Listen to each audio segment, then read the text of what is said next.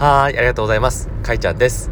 このチャンネルは毎日2時間インプットをかれこれ5年ぐらい続けている私かいちゃんがその膨大なインプットの中から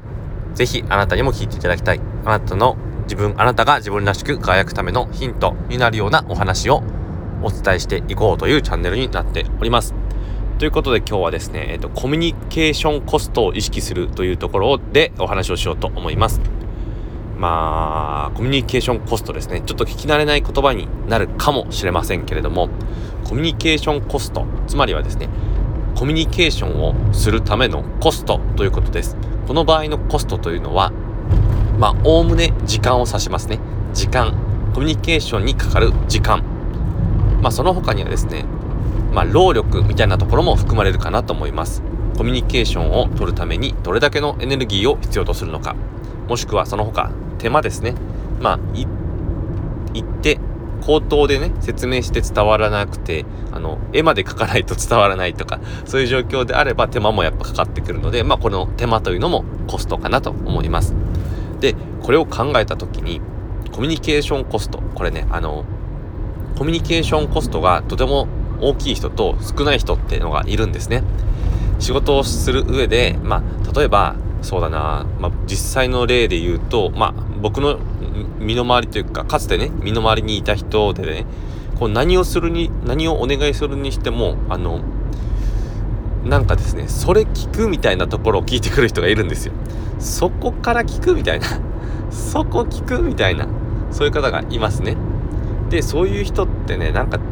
やっぱお仕事お願いするのが嫌になって、あんまりね、話しかけてもらえなくなるんですよね。そう。つまりね、あの、自然と皆さんね、コミュニケーションコストが高い人って、敬遠してるんです。まあ、お仕事の場合ではなくても、例えば、なぜあの、クレーマーと言われるような人たちが嫌われたり、あの、敬遠されるかっていうと、クレーマーの人たちってコミュニケーションコストがもう膨大すぎるんですね。もう、そもそもクレーマーの人たちは自分の主張ばかりを、まあ、基本的に申し立てるというか 言われるような傾向があるのでうーん、まあ、意思疎通ができないようなケースも多いんですよね。だから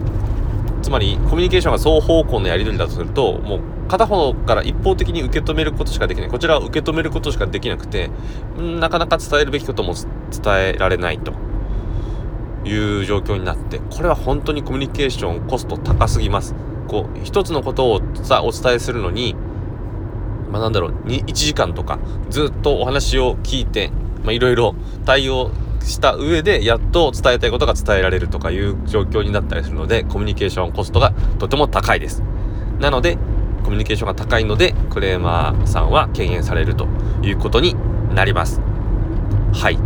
ということでコミュニケーションコスト意識しないといけない理由ってとてもあのー、分かりやすく伝わったんじゃないかなと。自分で分かりやすくとか言っちゃったけど、まあ、これで伝わったんじゃないかなと思います。これってねまあではどうすればいいのってとこなんでしょうけどこれはうんまあ僕も今まさにあの勉強しているところだし努力して改善しようとしているところなんだけどもやっぱり相手目線で考えるということが一番大事なのかなと思います。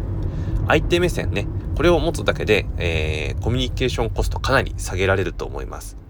相手がどういった、えー、もの状態をなのかによって相手のまあ相手の環境ですね。相手の環境だとか相手の状態まあ、それによって一番簡単に率直に伝えられる方法だとか、まあ、逆に聞き取る方法もまあ入ってきたりはするんですけどもどういうふうにすれば相手の中身を聞き取れるのかそしてこちらの伝えたいことを伝えられるのかこれをちゃんと考えてみるということです。相手の立場になって考えるというのが大事かなと思いますはいということで、まあ、今日はちょっと難しめの言葉から入ってみました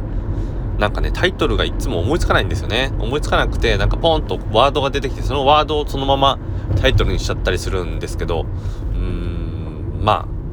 いいか。もうちょっといいタイトルの付け方とか分かったら教えてくださいという感じです。よろしくお願いします。それでは聞いていただいてありがとうございました。あなたの人生の旅が幸せなものになりますように、苦しみが消えますように、願いが叶いますように、そしてあなたの進んでいく未来が穏やかで美しく素晴らしいものでありますように。それでは。